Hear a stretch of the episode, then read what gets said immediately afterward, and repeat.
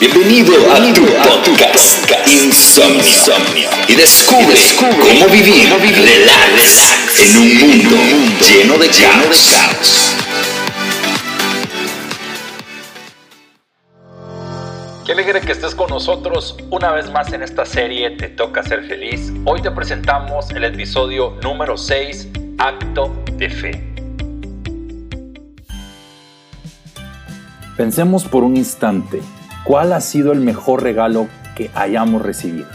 Quizá para algunos fue un carro a control remoto, para otros una muñeca que habla, un castillo, una pista, o a lo mejor un viaje a otro país o cosas materiales.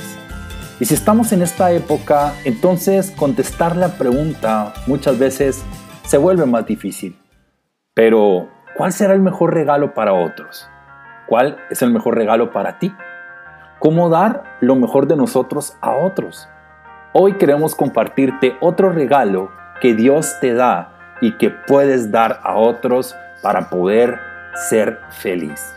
Si tú conoces a alguien que está en problemas, sin duda, este regalo le ayudará. Tu vecino puede estar deprimido, tu hijo o tu hija ha perdido el rumbo, tu hija se encuentra ante una situación difícil. Puede que no sepas qué decir, Puedes que no cuentes con los recursos para poder ayudar, pero tienes esto. El mejor regalo es la oración. De acuerdo con las siguientes promesas, tus oraciones provocan la respuesta de Dios en la vida de los que amas. Santiago 4:8 dice, acérquense a Dios y Dios se acercará a ustedes.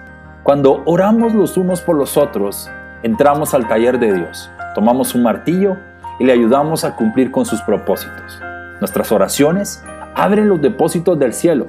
Tus oraciones son el vehículo entre la bondad de Dios y tus amigos.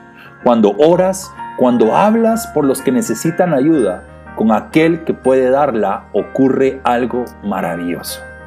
Como una emocionante prueba de esto, considera el caso de un centurión que vino ante Jesús y su sirviente. El soldado le pidió a Jesús que sanara a este hombre y cuando Jesús preguntó si debía ir a su casa, el oficial le detuvo y le dijo, solamente di la palabra y mi criado sanará. Jesús quedó tan impresionado con la fe del soldado que respondió la petición en ese mismo instante. No investigó sobre cuánta fe tenía el esclavo. No preguntó si el hombre había confesado sus pecados o si había pedido la ayuda del Mesías. Jesús sanó al sirviente porque el centurión hizo lo que Abraham había hecho. Se puso entre la persona necesitada y aquel que podía suplir esa necesidad. ¿Por qué no hacemos lo mismo? Tenemos la oportunidad de ofrecer oraciones de corazón por cada persona que vemos, por cada persona con las que nos relacionamos. Podemos orar por el encargado de un almacén, por la enfermera de la oficina del médico, por el equipo de mantenimiento del edificio. También puedes orar por donde tú estás trabajando, por tus compañeros. No es necesario que tú les cuentes de tus oraciones, aunque por otro lado me sorprende la buena respuesta de las personas cuando yo les digo, me gustaría orar por ti. ¿Tienes alguna necesidad en particular? Como es de esperarse, cuando buscamos bendecir a otros a través de la oración, nosotros somos bendecidos. Hay estudios en los que establecieron vínculos causativos entre la oración, la fe, la salud y la felicidad. El doctor Harold Koinen de la Universidad de Duke, con base en un análisis exhaustivo de más de 15.000 estudios médicos confiables, concluyeron que las personas más espirituales, las personas que tienen oración constante, poseen mejor salud mental y física. Luego, afirmó que las personas espirituales, las que procuran ayuda divina, se enfrentan mejor al estrés, experimentan menos depresión, menos ansiedad y presentan un número menos de suicidios. El acto de orar por otros, mis queridos amigos, tiene un efecto boomerang. Nos permite desplazar la carga que llevamos por otro a los hombros de Dios. Dios nos invita a echar todas nuestras cargas delante de Él, dice Primera de Pedro 5.7. Las cargas imposibles de llevar se convierten en soportables al orar por ellas. No te preocupes por los políticos, ora por ellos. No te enojes por la situación de la iglesia o la situación que puedes estar enfrentando, ora por ella. No dejes que las dificultades de la vida te hundan. Entrégaselas a Dios antes de que te afecten. En lugar de inquietarte por el futuro de tu familia, ora por ella. En vez de dar por sentado que no puedes hacer nada para ayudar a los demás, adopta la postura de la oración. Tú eres su hijo y tú eres su hija. Tú eres parte de la familia de Dios. Así que hoy la invitación es que te puedas acercar, no como una persona extraña, sino como alguien heredero, alguien que pertenece a esta familia. Acércate a Dios, no como un intruso, sino como un hijo.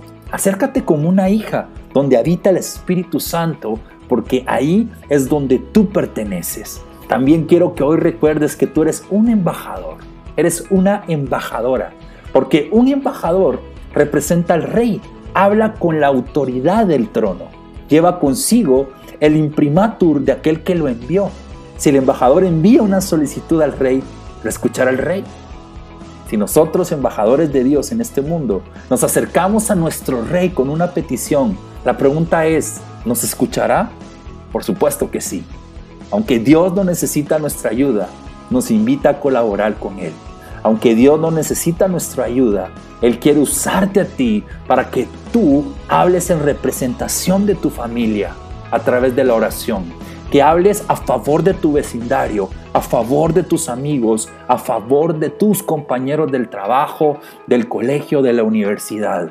Dios te carga con una preocupación por los huérfanos, por las tierras lejanas, por los necesitados. Y sabes una cosa, Dios quiere que respondas a estos llamados, a estas necesidades a través del regalo de la oración. Sé el Abraham de tu callejón sin salida. Sé ese centurión de tus trabajadores, de tus amigos, de tus papás, de tus hijos. Suplica a Dios en representación de ellos. Podemos hacer mucho después de orar, pero no podemos hacer nada hasta que no oremos. Antes de servir, antes de enseñar, antes de dar ánimo, oremos.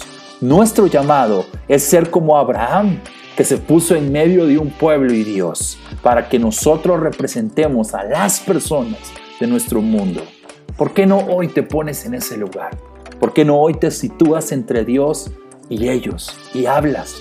Y ten por seguro que Dios te escuchará. Tú puedes dar el mejor regalo que Dios quiere darnos y es la oración.